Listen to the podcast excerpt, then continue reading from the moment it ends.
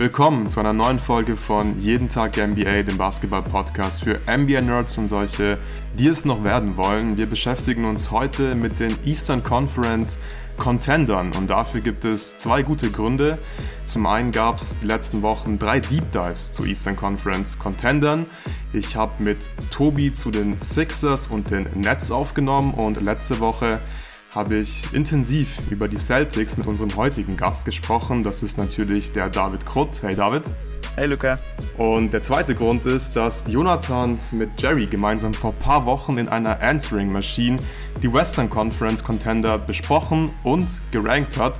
Und das werden wir den beiden heute hier in diesem Pod nachmachen und dann werden wir mal schauen, wer hier unserer Meinung nach Chancen auf eine Finals-Teilnahme im Osten hat. Ich bin sehr gespannt. David hat gerade eben schon off-air ein bisschen angeteasert, dass er sehr, sehr hart ist, was seinen Contender-Status angeht. Deswegen mal gucken, wie viele Überschneidungen wir hier haben werden und wie viele Teams wir vor allem als Contender im Osten sehen. Und bevor es damit losgeht, gibt's noch kurz Werbung vom heutigen Sponsor. Und der ist heute kicks.com. Da gibt's ein ziemlich geiles Angebot gerade. Da gibt's den Luca One. Das ist leider nicht mein Signature-Schuh, sondern der von Luca Doncic. Und da gibt's gerade 20% auf alle Luca Ones bei Kicks.com. Also wenn ihr neue Basketballschuhe braucht, dann sofort schnell zugreifen. Ihr bekommt mit dem Code Luca minus, also Bindestrich, JTNBA Bindestrich 20, also als Ziffer geschrieben 2.0, 20% auf alle Luca Wants. Der Code ist bis zum 22.01. aktiv. Ihr solltet also schnell sein. Am besten direkt bestellen, falls ihr neue Basketballschuhe braucht. Ist ein sehr geiler Deal und wir können jetzt anfangen. David, ich bin sehr gespannt, wer bei dir die niedrigsten Chancen hat auf eine Finals-Teilnahme. Nochmal kurz zur Erklärung, wie diese Übung hier funktioniert. Wir geben einfach jedem Team, das unserer Meinung nach realistische Chancen auf eine Finals-Teilnahme hat, eine Prozentzahl. Wie groß, wie hoch diese Chance auf eine Finals-Teilnahme ist. Das heißt, wir haben insgesamt 100 Prozent und teilen die einfach auf alle ernstzunehmenden Contender auf. David, wer ist bei dir das Team mit den niedrigsten Chancen? Äh, für mich sind es die Philadelphia 76ers. Ah, direkt ein bisschen Sixers-Hate. ja, ich muss auch sagen, ich habe mich gewundert, dass ich für diesen Podcast eingeladen wurde, denn da könnte ich ja jetzt schon gerade bei der Form der Celtics einige Fanlager, Zuhörer und Supporter vielleicht verärgern. Aber ähm, ja, war eure Entscheidung, jetzt bin ich dabei. Ich habe den äh, Sixers mal drei Prozent gegeben. Drei Prozent, ja, das ist äh, ziemlich hart, aber sehe ich ja. schon und äh, mich wundert es auch so ein bisschen, dass du nicht einfach direkt gesagt hast, Boston 100 Prozent fertig, tschüss, wir hören uns beim nächsten Mal. Ähm, könnte man vielleicht sogar den Case machen. Ähm, ich sehe die Sixers auch nicht viel weiter vorne. Ich habe noch zwei Teams hinter den Sixers, aber ich habe den Sixers 10 Prozent gegeben. Ich habe ja mit Tobi intensiv über die Sixers gesprochen. Da waren wir auch sehr pessimistisch, gerade was die Postseason angeht. Sie sind ein gutes Regular Season Team. Ich kann hier nochmal ein paar Basic Stats raushauen. Sie haben aktuell einen Rekord von 28 und 16 im Net-Rating belegen sie gerade den fünften Platz mit einem Net-Rating von 3,7. Also auch das ist ziemlich gut und sie sind in Offense und Defense in der Top 10 aktuell. In Offense auf Platz 9, in Defense auf Platz 7. Also von den Stats her hört sich das schon nach einem Contender an. Aber ich habe ja mit Tobi schon besprochen, da gibt schon einige Baustellen noch bezüglich der Playoffs. Die Perimeter Defense macht uns Sorgen, dass Tyrese Maxey jetzt von der Bank kommt, fanden wir beide auch nicht so super geil. Und ja, die letzten Jahre haben die Sixers sowieso nicht wirklich überzeugt in den Playoffs. David, warum hast du ihnen nur drei Prozent gegeben? Ja, bei mir kommen da auch einige Sachen zusammen und äh, vieles habt ihr auch schon besprochen. Dazu traue ich James Harden halt in wichtigen Playoff-Spielen leider nicht so ganz. Auch letztes Jahr gegen Miami war wieder total enttäuschend. Auch bei Joel Embiid bin ich immer so ein bisschen skeptisch. Er ist natürlich eindeutig ein Top Ten Spieler und einer der besten Spieler der Liga. Aber auch er ist in Elimination Games, äh, habe ich halt schon so, ja, meine Bammel, was ihn angeht, weil er da immer so viele Turnover begeht. Das ist durchaus besser geworden, aber es zieht sich halt schon so ein bisschen durch seine Karriere. Äh, Verletzungssorgen kann man bei ihm leider auch nie ausklammern. Und dann ist der Kader einfach so gespickt mit One-Way-Spielern, dass ich mich einfach schwer tue zu sehen, wie sie richtig starke Playoff-Lineups aufs Feld setzen können, die nachhaltig sind und auch gegen die Top-Competition funktionieren. Maxi auf die Bank finde ich auch nicht so super, denn ich glaube einfach nicht, dass Tyrese Maxi schon an dem Punkt in seiner Karriere ist, wo er alleine Bank-Lineups anhebt. Und damit, glaube ich, tut man weder ihm noch dem Team letztendlich einen Gefallen, wenn man ihn von der Bank kommen lässt, weil ich weiß nicht, ob er da auch seine Scoring-Effizienz halten kann und so. Daher bin ich einfach ziemlich skeptisch. Ich finde, das ist für mich kein sehr gut gebautes Playoff-Team. Sicherlich könnten sie vielleicht noch was an der Trade-Deadline machen. Da hat Daryl Morey ja eigentlich, ähm, ist ja immer ziemlich aggressiv. Also das könnte sie auf jeden Fall noch anheben, aber Stand heute sind sie für mich äh, relativ weit unten, was die Playoff-Contender im Osten angeht. Ja, das ist absolut äh, nachvollziehbar für mich. Vielleicht noch kurz zu Embiid. Ja, er ist immer wieder verletzt, aber inzwischen mache ich mir bei ihm wirklich relativ wenig Sorgen, auch wenn sie es komisch anhört, was die Verletzungen angeht. Ähm, er hat ja seinen Spielstil einfach auch so angepasst, dass er sich im Prinzip nicht wirklich verletzen kann, außer es ist halt irgendwie eine komische Freak-Injury. Er springt nicht wirklich, ähm, er nimmt sehr, sehr viele Jump-Shots. Sobald er irgendwie Kontakt spürt, ähm, dann lässt er sich einfach hinfallen und rollt sich ab. Das macht er schon sehr, sehr gut. Das sieht manchmal komisch aus, aber ich glaube, das ist durchaus sinnvoll, aber es stimmt einfach. Es ist, auch wenn es Freak-Injuries waren, wie die letzte Saison in den Playoffs, wo er sich einfach das Gesicht gebrochen hat beispielsweise, ist einfach immer irgendwas bei ihm.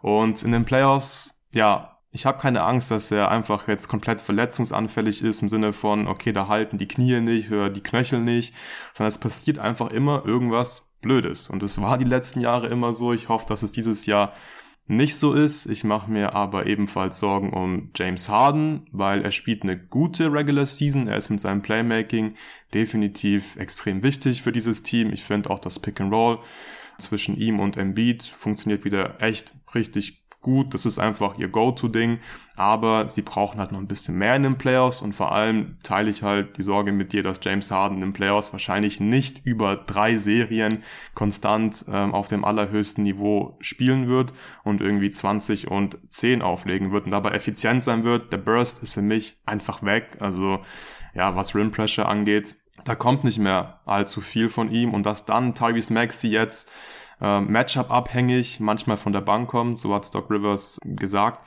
finde ich einfach nicht sinnvoll, weil die Playoff Defense, die wird nicht richtig geil sein und auch da ist für mich nicht Embiid dran schuld. Man sagt ja manchmal, der wäre nicht so scheme versatil. Ich finde, ähm, das Problem ist nicht Embiid, das Problem sind eher die anderen Spieler. Was willst du denn für ein Scheme erlaufen, wenn du James Harden auf dem Spielfeld hast, Tyrese Maxey auf dem Spielfeld hast, Tobias Harris, der zwar ein solider Verteidiger ist, aber der kann jetzt auch nicht so super viele Sachen in der Defense machen und dann musst du eigentlich Drop Defense spielen mit Embiid. Das macht er gut, ich glaube, Embiid könnte durchaus mehr Sachen machen in der Defense, aber die Spieler drumherum halt einfach nicht. Und deswegen müsste die Offense halt richtig krass poppen und das würde nur funktionieren, wenn Tyrese Maxey und James Harden und Joel Embiid im Trio einfach richtig geil funktionieren. Und wenn Tyrese Maxey jetzt von der Bank kommt und ein bisschen weniger mit den beiden spielt, dann finde ich das einfach alles nicht so zielführend, weil das Ziel sollte für die Sixers sein, einfach möglichst weit in den Playoffs zu kommen. Und Doc Rivers ist auch nicht so ein geiler Playoff-Coach. Deswegen spricht einfach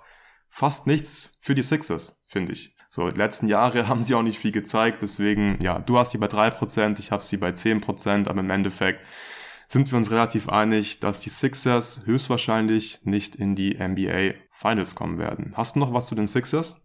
Nee, ich wollte auch noch Doug Rivers erwähnen, aber das hast du schon gemacht. äh, die Backup-Center-Position macht mir auch nach wie vor Sorgen. Ja. Weil klar. Reed leider enttäuscht in meinen Augen und Harrell jetzt was besser spielt, aber er wird es halt in den Playoffs nicht sein. Und ähm, dann hat man wieder so ein großes Loch. Ich glaube auch die Transition Defense der Sixers könnte von allen Contendern im Osten vielleicht so der schlechteste Aspekt eines Teams sein. Mhm. Klar, in den Playoffs gibt es ein bisschen weniger Transition, aber ich glaube, Jonathan hatte mal ausgeführt, dass man das ein bisschen überschätzt, ja. wie viel weniger Auf das jeden wird. Fall, ja. Und das Problem bleibt damit auch bestehen und das macht es einfach ja irgendwie schwer für mich, einem Team, dem ich eh nicht traue, jetzt mehr zu trauen. Äh, James Harden soll ja auch so ein bisschen so eine Bounceback-Saison haben. Ich finde aber, also eigentlich hat er fast die gleichen Zahlen wie letztes Jahr auch in Philly, nur ja. dass er ähm, noch mehr Midranger nimmt und ja, das ist einfach suboptimal. Ja, ja, also die Stats von Harden sind, sind nice, aber du sagst es, er nimmt mehr Midranger, er nimmt weniger Würfe am Ring und das ist eigentlich kein gutes Zeichen meiner Meinung nach. Also gerade in den Playoffs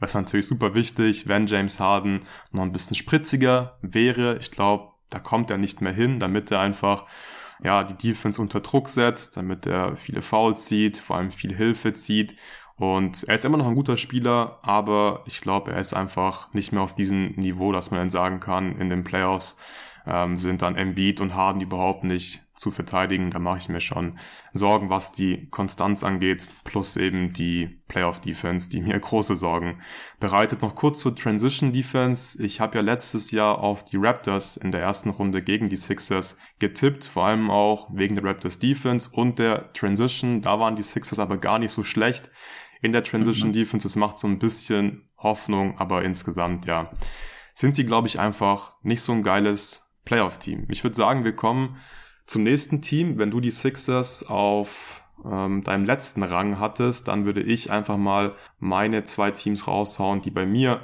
auf Platz 6 und 5 stehen. Also ich habe insgesamt äh, sechs Contender hier heute stehen und die Miami Heat und die Cleveland Cavaliers sind bei mir auch 6 und 5 und den habe ich beiden 5% gegeben. Hast du eins von diesen beiden Teams auch bei dir drin stehen? Ja, ich habe die Heat mit mhm. etwas mehr als den Sixers sogar bei, oh Mann, jetzt habe ich den Tab geschlossen. 10 pro, nein, 8 Prozent und die Cavs habe ich rausgeschmissen. Ähm, okay, weil ich glaube einfach ja. nicht, oder ja, wie, ich weiß nicht, in welcher Reihenfolge du die jetzt besprechen willst.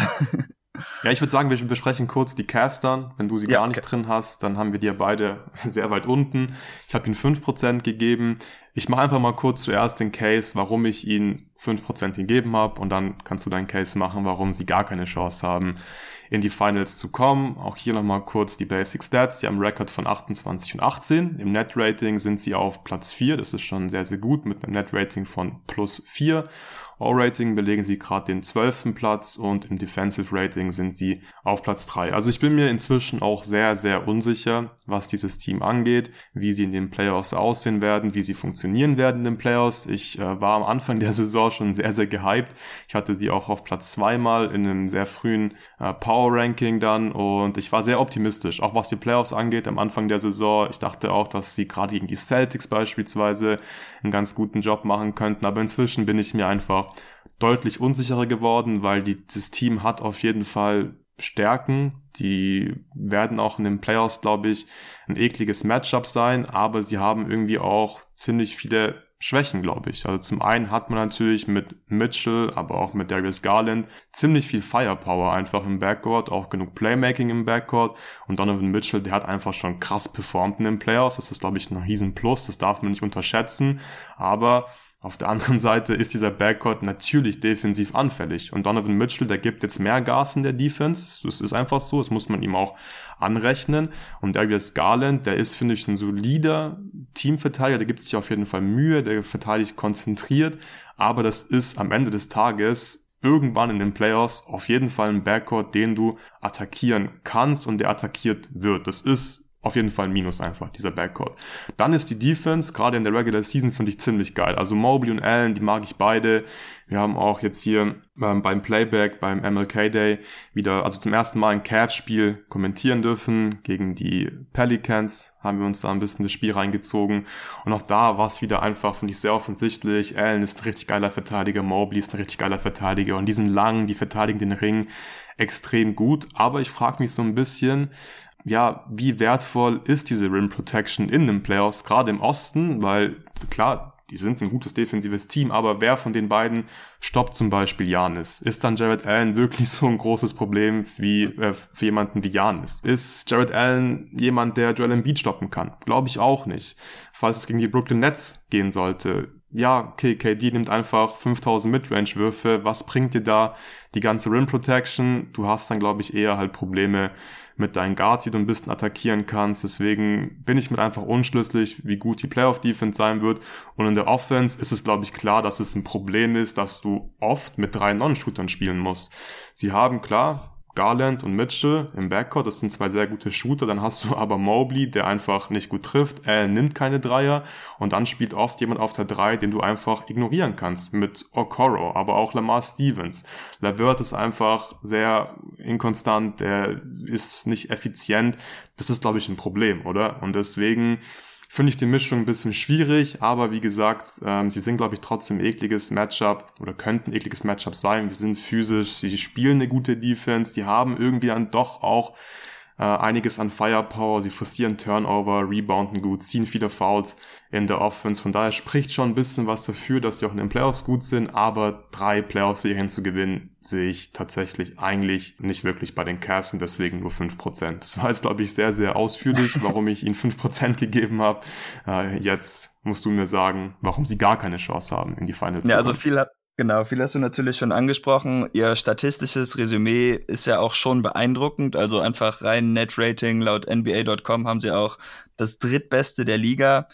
Mhm. Ähm, aber ich tue mich auch einfach bei so unerfahrenen Teams schwer zu sehen, dass sie sehr weit kommen. Klar, Kevin Love hat schon viel Playoff-Erfahrung Donovan Mitchell hat schon viel Playoff-Erfahrung, aber der Rest des Kaders ist da halt eigentlich eher ziemlich grün. Deshalb sehe ich da Probleme, wo ich auch Schwierigkeiten sehe. Du hast es schon angesprochen, ist dieser fünfte Starter. Also wenn ich ihnen da mehr Chancen geben will, dann müssen sie auf jeden Fall einen Move an der Deadline machen. Ich finde schon, dass auch Isaac Okoro sich jetzt im Verlauf der Saison entwickelt hat, besser geworden ist. Auch als Schütze, finde ich, sieht man ein bisschen mehr Selbstvertrauen.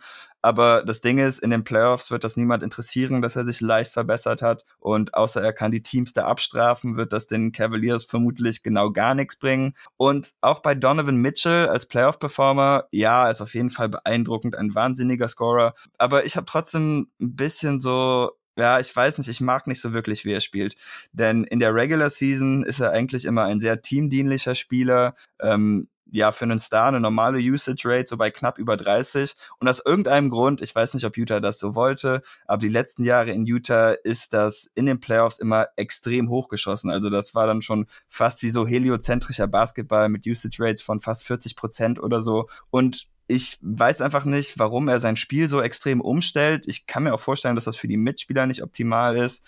Ich bin mir auch gar nicht sicher, ob es dem Team letztendlich schadet oder nicht, denn er ist ja meistens effizient bis auf die letzte Serie gegen Dallas. Mhm. Aber ich ja, ich weiß nicht. Ich mag es nicht, dass er dann auf einmal so anders zockt. Und ich habe auch den Eindruck, dass die Mitspieler dann nicht immer genau wissen, was sie machen müssen. Zumindest nicht in der Vergangenheit in Utah. Ja, ja. ja das ist ein sehr guter Punkt. Mein erster Gedanke war gerade auch so, okay, ich weiß gar nicht, ob das so super schlecht ist, wenn Donovan Mitchell so ein bisschen ja. mehr Helioball spielt in den Playoffs, weil er einfach schon so krass performt hat.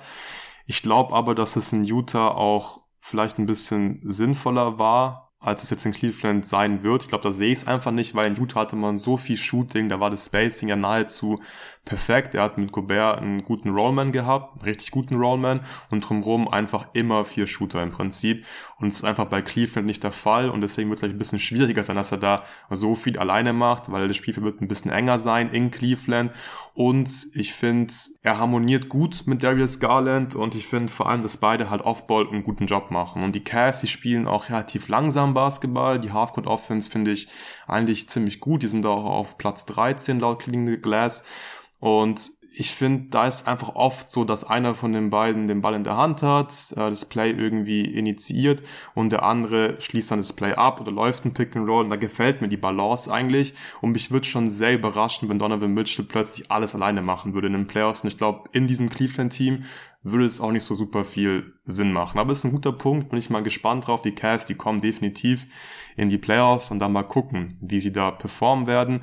Ich bin aber, was auch so die Erfahrung angeht von den jungen Spielern, irgendwie auch relativ optimistisch, dass es kein großes Problem sein wird, weil die machen alle irgendwie einen ziemlich abgezockten Eindruck. Und klar, es ist bislang nur Regular Season, aber ich glaube einfach, dass Evan Mobley gut verteidigen wird. Ich glaube, dass Jared Allen gut verteidigen wird. Und ich mag Darius Garland sehr der ist ein guter Playmaker, ist ein guter Shooter. Vielleicht fallen die Würfe nicht so gut, aber ich kann mir nicht vorstellen, dass der ja jetzt komplett blass bleibt in so einer Playoff-Serie. Ja, nee, das stimmt auch. Auch mit Darius Garland, glaube ich, wird vermutlich einfach, weil er offensiv besser ist oder auch mehr Usage schultern kann als jeder andere Mitspieler in Utah es konnte, wird es wahrscheinlich nicht passieren, aber einfach die Kombination aus Mangel an Erfahrung und es fehlt einfach ein fünfter Starter. Ja, äh, schließt sich für mich dann so ein bisschen aus. Ja, ich habe ihm deswegen nur 5% gegeben. Ich habe auch schon gesagt, ich habe insgesamt hier sechs Teams, die ich als Contender bezeichne. Wie viel hast du insgesamt, David? Ja, bei mir sind es nur fünf. Also ich habe jetzt nicht irgendwie die Pacers mit hochgezogen, falls du okay, jetzt gut, dann, Gut, dann haben wir, ja, die habe ich auch nicht mit hochgezogen. Dann haben wir jetzt mit den Cavs das einzige Team besprochen, die ich drin habe, du nicht. Von daher gehe ich davon aus, dass unsere restliche Top 5 dann äh, identisch aussieht, nicht von den Prozentzahlen, aber von den Teams her. Und dann können wir jetzt die Heat besprechen. Da würde ich dir den Vortritt lassen. Warum hast du Miami 10% gegeben und dann müssten sie Ach, damit bei dir auf Platz 8, sorry. Ähm, dann hast du sie auf Platz 4 bei dir, richtig? Genau.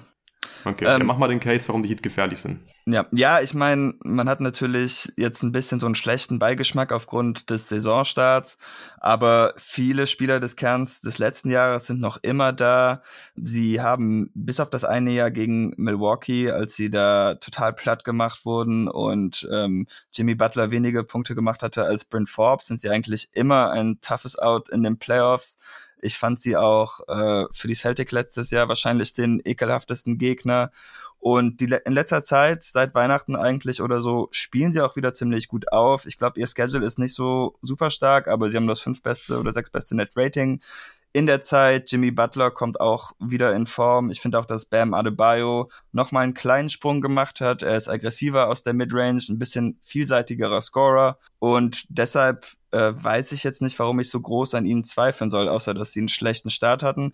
Auch Tyler Hero finde ich dieses Jahr ein bisschen besser. Ja, und damit haben sie eigentlich für mich die Qualität. Coach Spo ist super, der kann verschiedene Defensivschemes aufs Feld bringen, die auch erfahrenere Playoff-Teams äh, in Schwierigkeiten oder zum Nachdenken bringen können.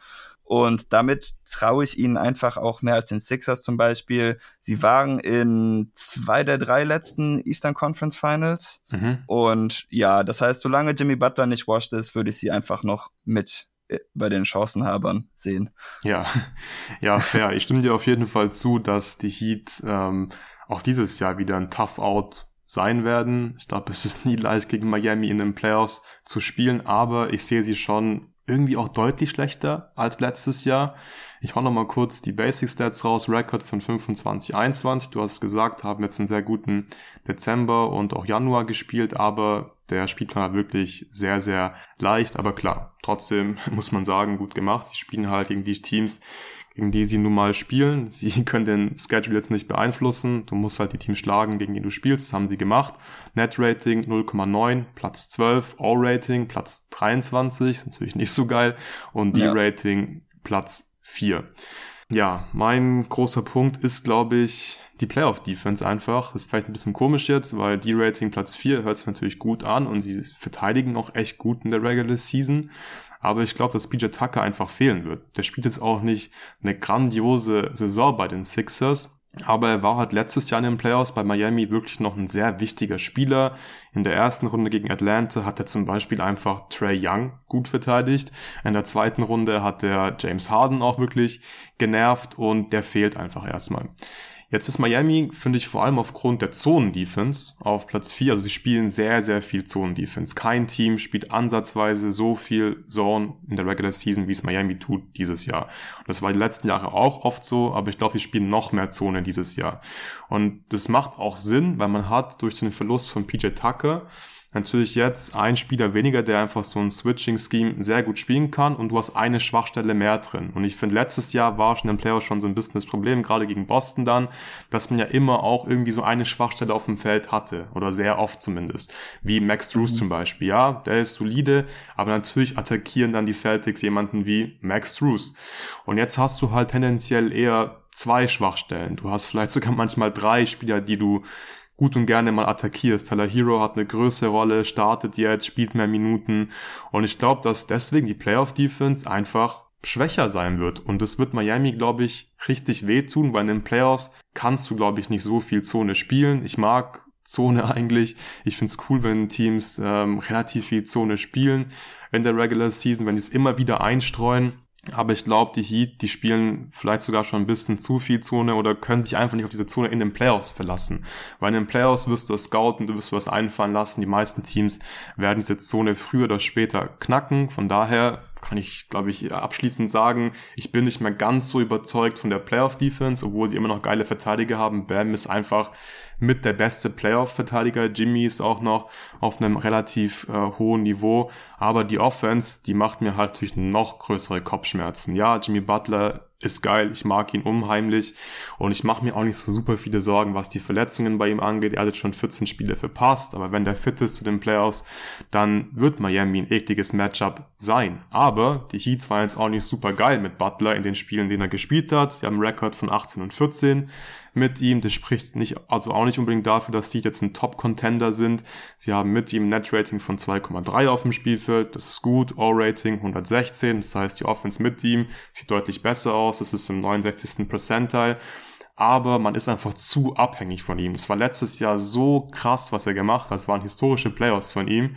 Und ich glaube, du kannst nicht dieses, dieses Niveau nochmal von ihm erwarten. Es hat irgendwie weniger Hilfe als letztes Jahr, vor allem weil halt die Defense schlechter ist, muss die Offense eigentlich besser sein.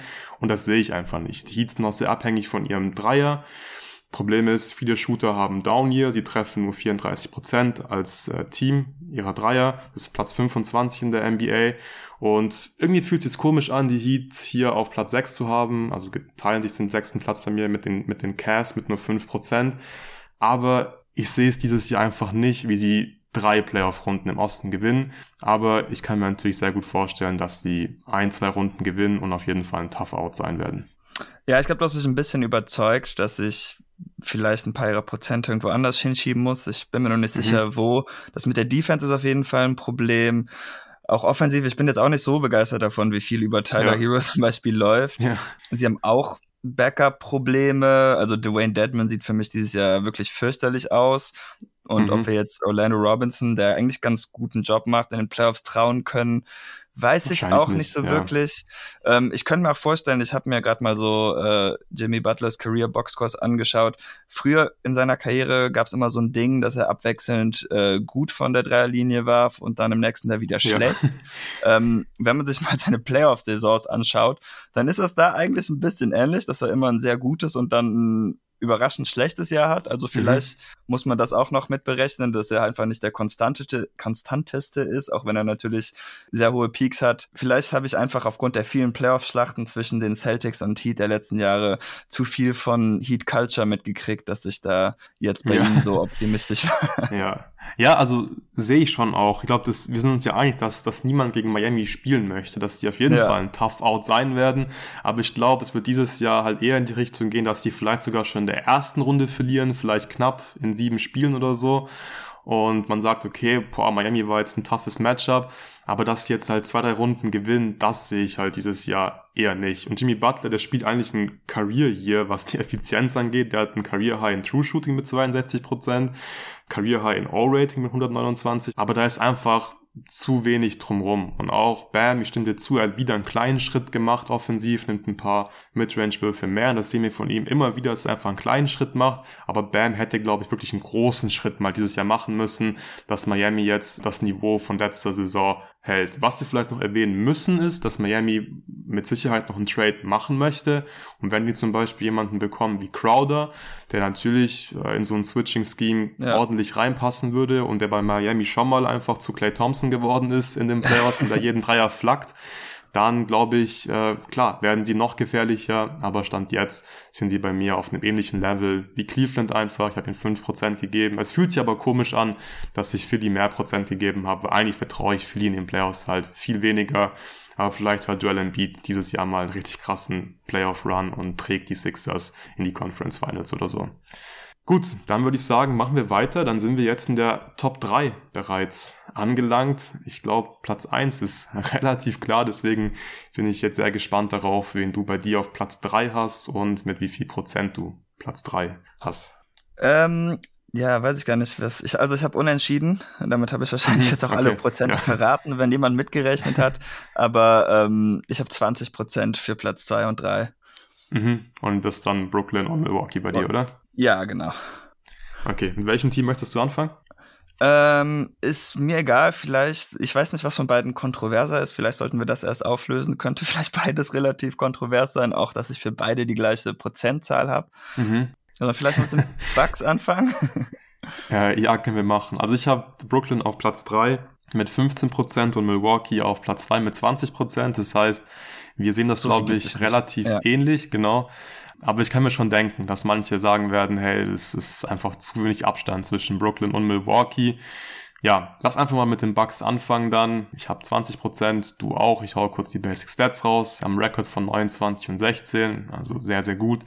Net Rating haben sie plus zwei, da liegen sie auf Platz 10. Das ist jetzt von allen Contendern bis auf Miami bei mir das schlechteste Net Rating, O-Rating, Platz 24, natürlich kein geiles Zeichen für ein Team, das in die Finals möchte.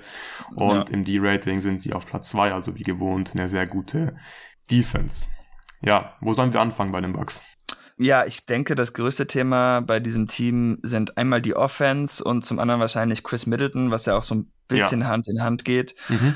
Ich finde es einfach sehr verwunderlich, wie schlecht sie offensiv sind. Ich denke, die positivste Auslegung dafür ist, dass Janis im Moment ein bisschen so im Late Career LeBron Cleveland Sparmodus ist, was die Regular Season angeht und deshalb vielleicht nicht mehr ganz so viel zum Korb drecht und sich ein bisschen mehr auf seinen Jumper verlässt. Leider klappt das im Moment einfach nicht so wirklich und was für mich auch ein bisschen dagegen spricht, ist, dass Janis einfach so viel macht offensiv Dabei glaube mhm. ich schon, dass auch wenn er jetzt nicht wirklich viele gute Ballhändler um sich rum hat, dass man das trotzdem wahrscheinlich ein bisschen mehr verlagern sollte. Er hat sich ja jetzt auch schon mehrfach verletzt, was ein bisschen kritisch ist.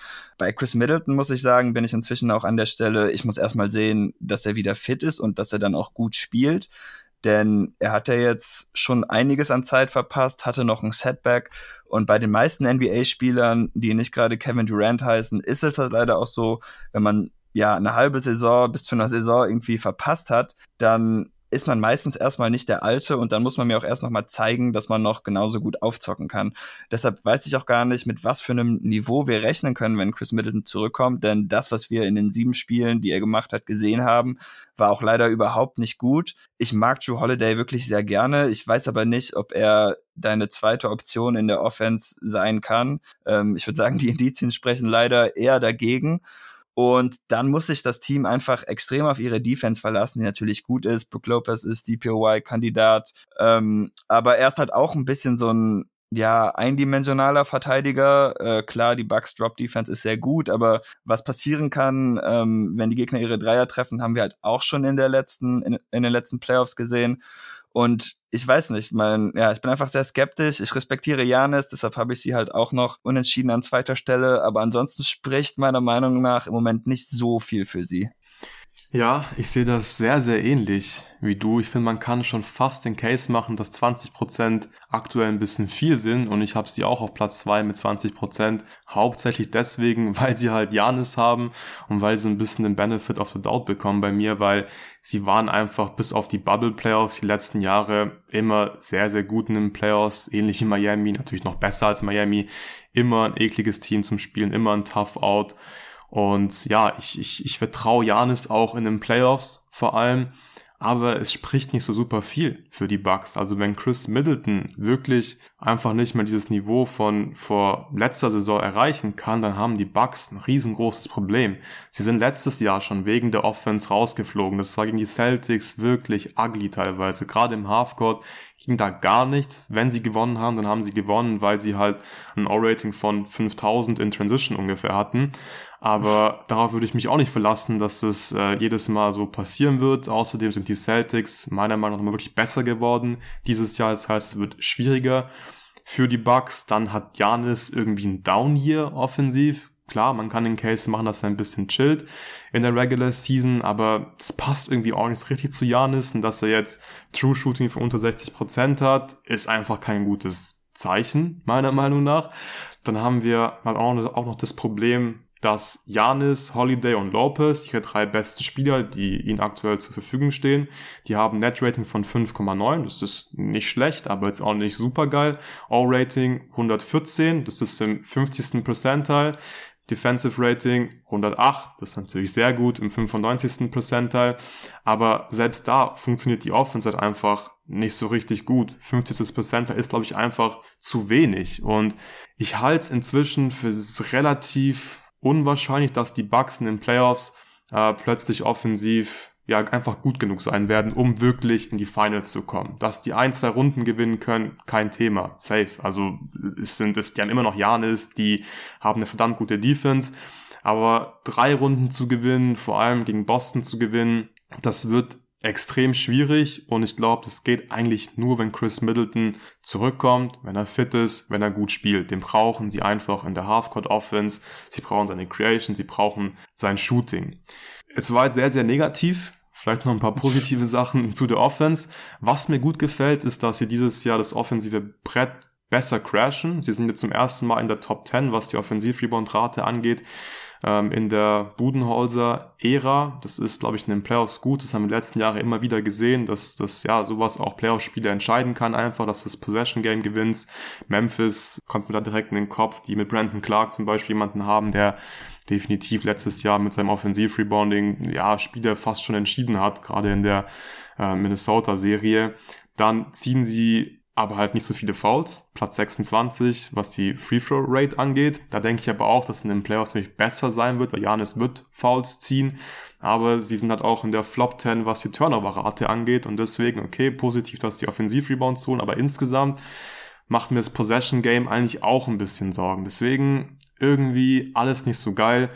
Ich würde sagen, wir sprechen noch ein bisschen über die Defense, weil ich denke, es ist klar, in der Regular Season ist es geil. Dieses Scheme ist perfekt für die Regular Season. Sie spielen es auch dieses Jahr echt richtig geil. Sie haben einen genialen Shotmix, geben jetzt wirklich auch noch kaum Dreier ab und am Ring geben sie sowieso nie irgendwas ab. Das heißt, man nimmt halt 1000 Midranger gegen sie.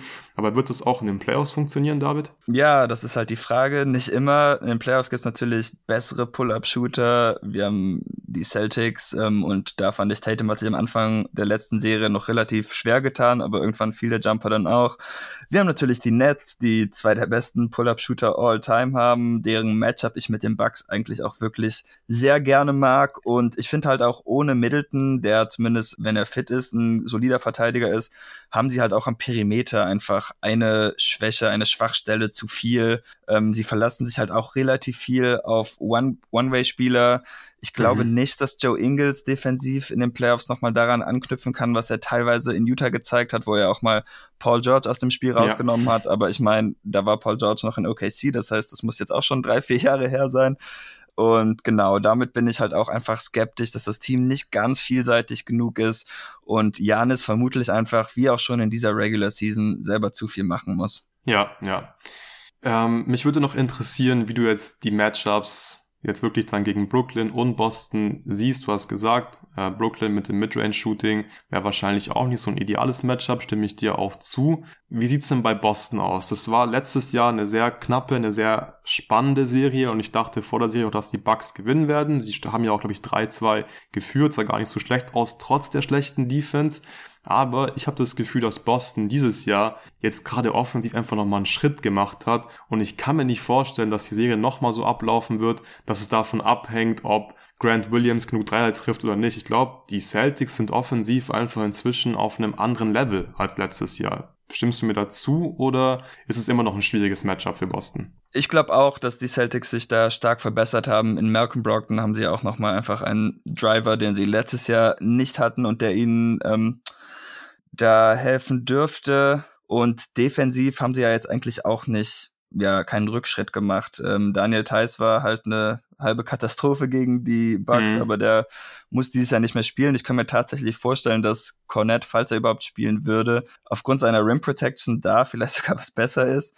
Ähm, deshalb, nee, auch die Turnover-Probleme, die die Celtics letztes Jahr hatten, die sind dieses Jahr viel besser geworden.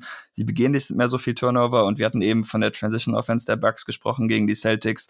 Ähm, da sollten sie halt auch einfach weniger Chancen kriegen. Und was auch ja. letztes Jahr ein bisschen so war, ich weiß halt nicht, ob ich jetzt daran glauben soll, dass sich das ändert, denn das ist ein Problem. Das hat sich leider so ein bisschen durch die Brad Stevens Era gezogen und damit meine ich nicht angefangen mit ihm als General Manager, sondern angefangen mit ihm als Coach bei den Celtics, dass die Celtics einfach länger brauchen, als sie laut Point Differential oder anderen Metriken sollten, um ihre Gegner in Serien zu schlagen, denn einfach so statistisch gesehen hätte das wahrscheinlich eher eine 5- oder 6-Game-Serie sein sollen, zugunsten der Celtics als eine 7-Game-Series. Ich glaube, auch bei den Heat war das wieder so. Ähm, die Nets waren da so ein bisschen die Ausnahme, dass die Celtics da mal schnell klar Schiff gemacht haben. Aber naja, über sieben Spiele hinweg äh, kann sich das natürlich, kann dich das kosten, wenn du ein, zwei Spiele länger brauchst, denn so viele Spiele sind es halt auch nicht. Aber ich bin optimistisch, dass sie das vielleicht irgendwann in den Griff kriegen, jetzt wo die äh, Starspieler der Celtics alle etwas reifer und erfahrener werden. Ja, ja, sehr guter Punkt. Ich glaube, gerade gegen Miami hat natürlich auch eine Rolle gespielt, dass Jimmy Butler einfach, ja, manchmal dann so ein Spiel bisschen gepantet hat einfach ja, und irgendwie elf Punkte hatte oder raus war, genau. Also von daher, ich glaube, es war schon gerade gegen Miami relativ knapp irgendwie und ja, wenn bei Milwaukee einfach in der Offense nichts geht, dann war es einfach auch klar, okay, die werden einfach geklatscht von Boston. Genau. Und ich glaube, dieses Jahr, ja, ist, glaube ich, der, der Unterschied einfach noch größer geworden zwischen Milwaukee und Boston. Von daher glaube ich keine Überraschung, dass wir Boston da beide als Favoriten der Serie sehen würden.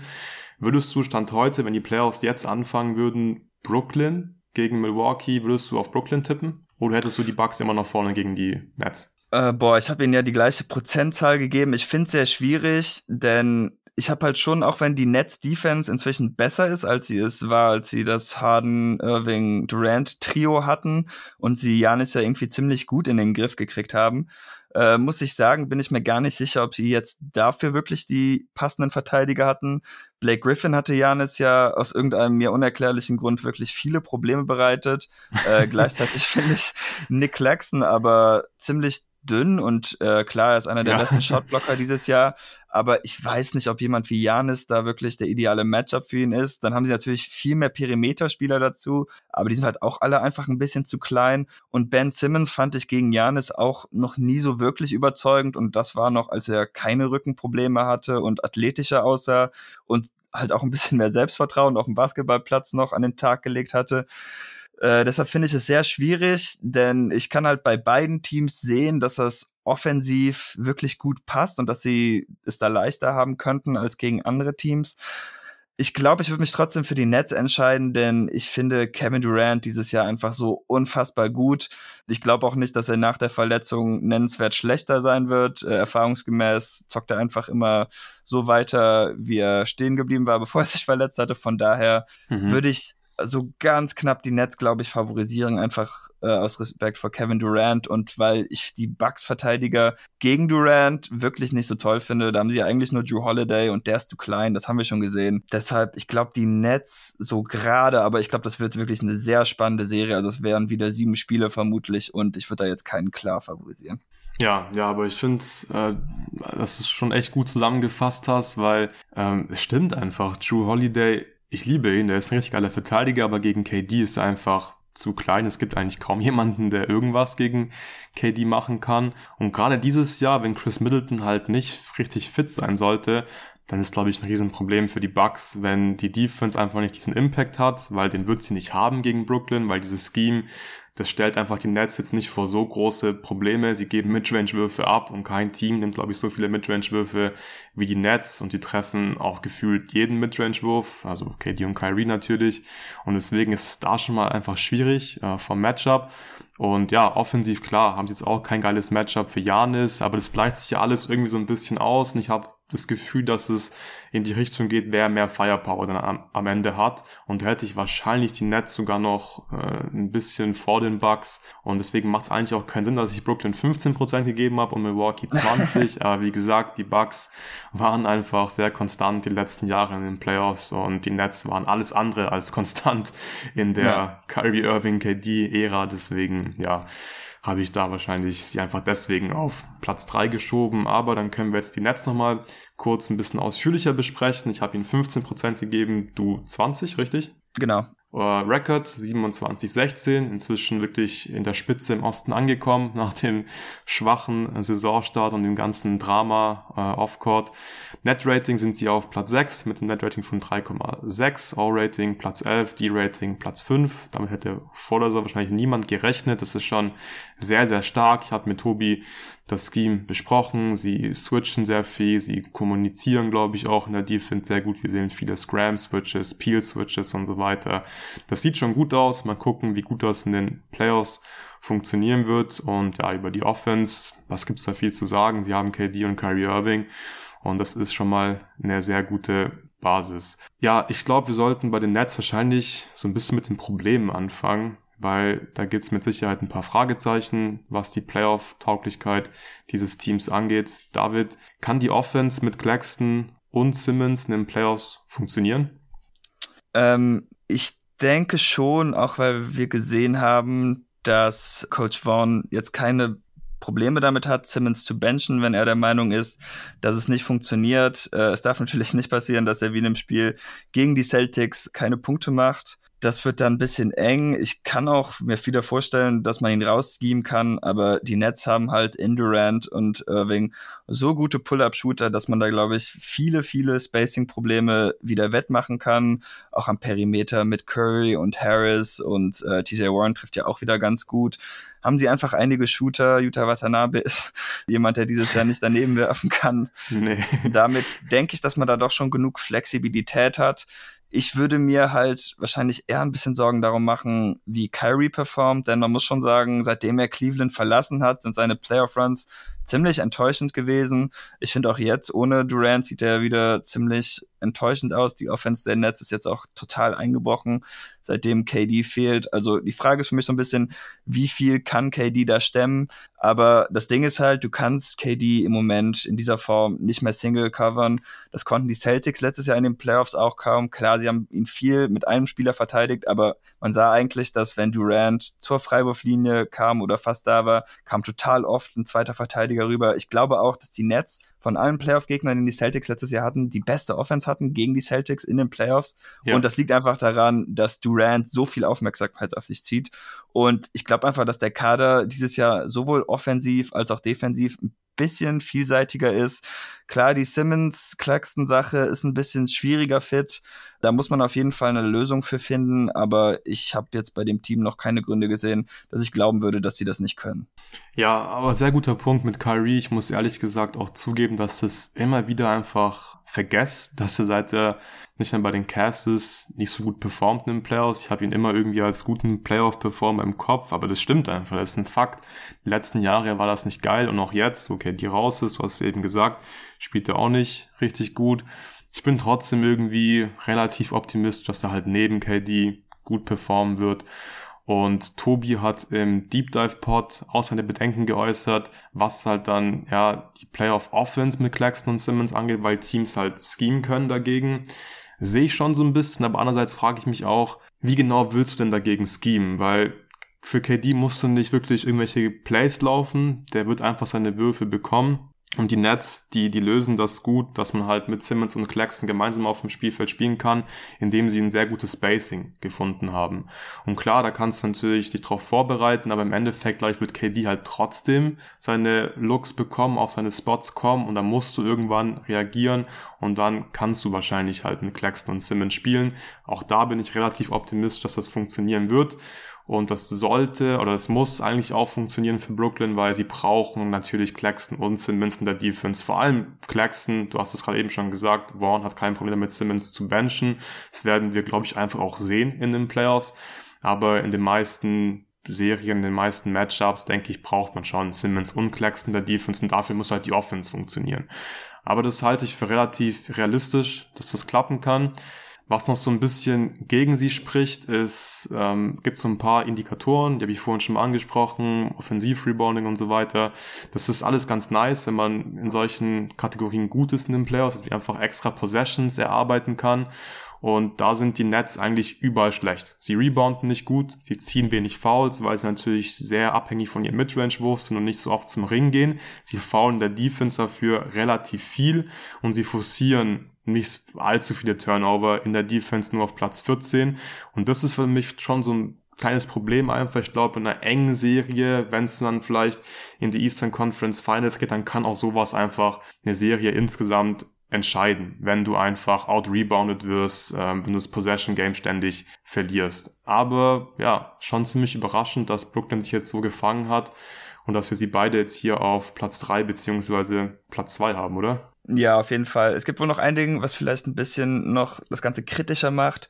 Ähm, du hattest eben gesagt, sie sind inzwischen oben angekommen bei den Contendern. Das stimmt natürlich. Sie waren ja auch am nächsten dran an Boston. Ich glaube, sie waren irgendwann nur noch ein oder zwei Spiele zurück, mhm. bevor KD sich dann verletzt hatte.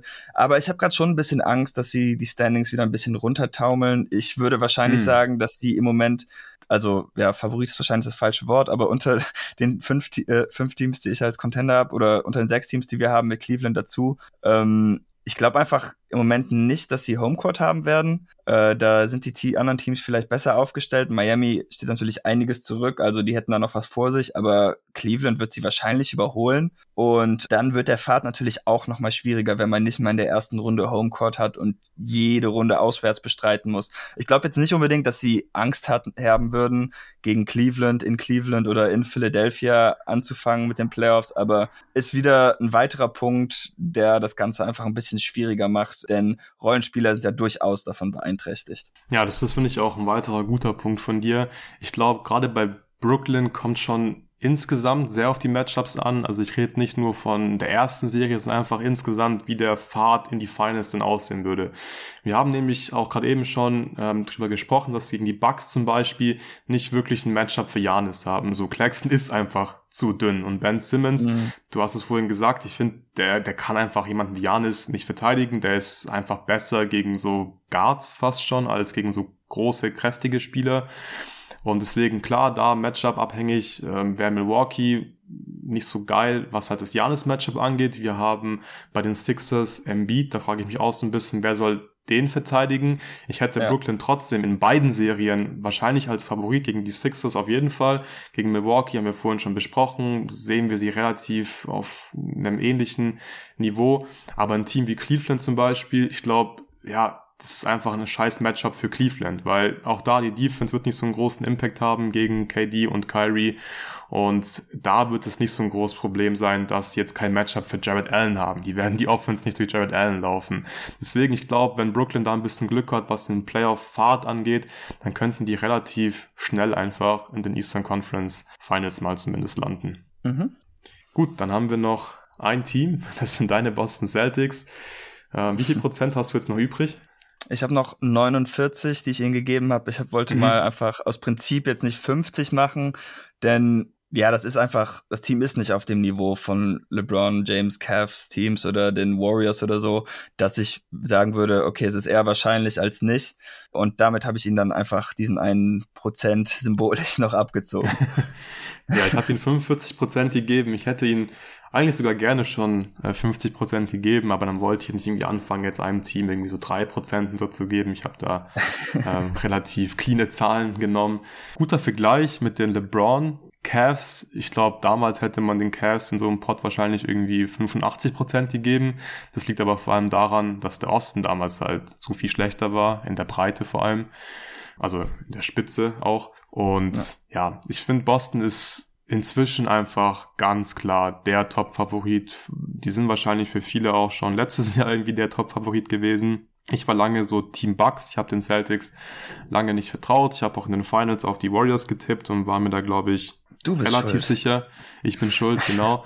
Aber Boston ist einfach besser geworden. Die Offense ist besser. Äh, wir haben drüber gesprochen. Die Defense ähm, ist inzwischen auch in der Regular Season besser geworden. Die sind scheme-versatil. Ich glaube, da geht noch ein bisschen was in den Playoffs. David spricht also oder David, was spricht denn gegen Boston? Was, was muss passieren, dass diese Celtics nicht in die Finals kommen?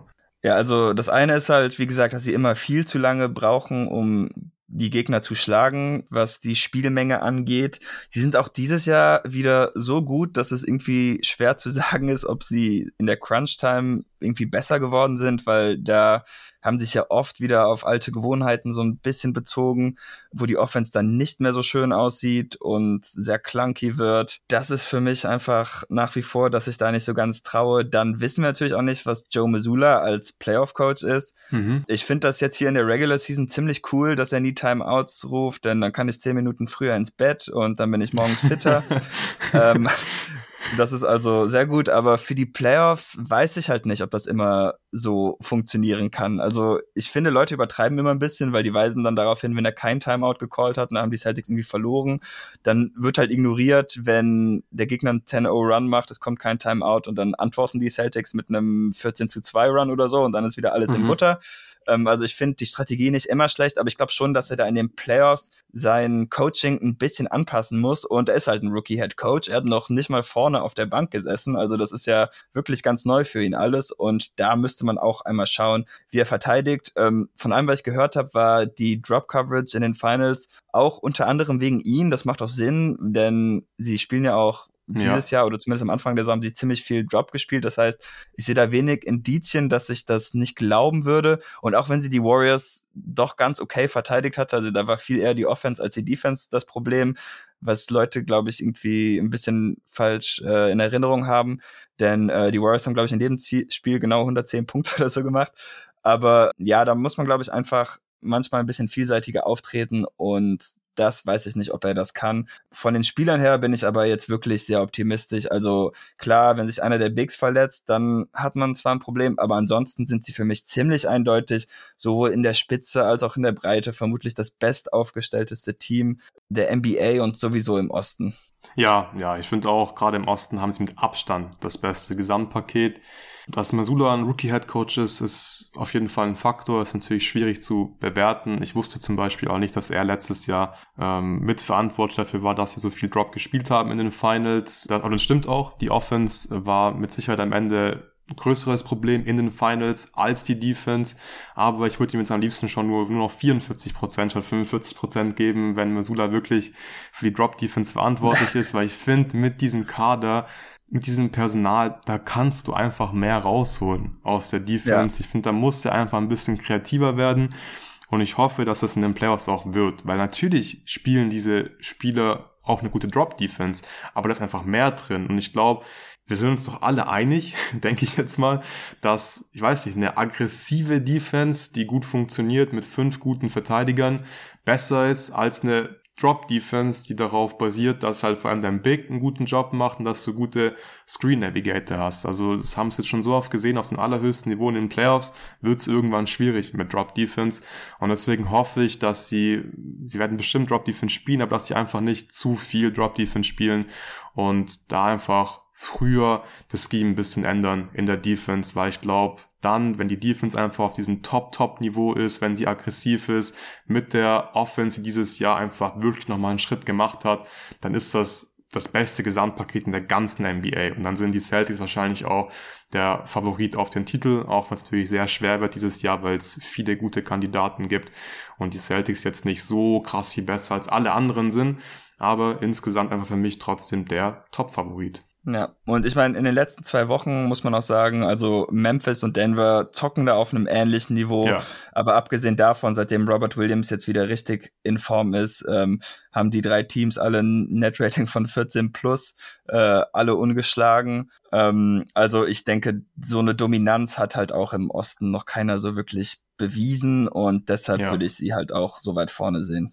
Okay, sehr schön. Dann können wir, glaube ich, abschließend zusammenfassen, dass die Celtics für uns beide der Top-Favorit sind. Wir haben dann wahrscheinlich dahinter die Nets und die Bucks und dann haben wir noch Miami, die Sixers mit Außenleiterchancen und ich habe noch die Cavaliers aufgeschrieben. Also wir haben hier fünf beziehungsweise sechs Contender. Ist noch eine Weile hin bis zu den Playoffs, aber ich kann es jetzt schon kaum abwarten. Ja. Das wird einfach so geil und ich finde es so nice, dass es inzwischen einfach nicht mehr so ist wie damals, als LeBron mit den Cavs jedes Mal einfach in die Finals gekommen ist. Das war nur die Frage, okay, gewinnt er 4-0 oder 4-1 gegen die Raptors in den Conference Finals? Es ist inzwischen einfach ein ganz anderes Niveau und deswegen macht es, finde ich, auch viel mehr Spaß, die Playoffs von Anfang an intensiv zu verfolgen, weil es wirklich von Beginn an super spannend ist und ganz, ganz viele tolle Matchups geben wird.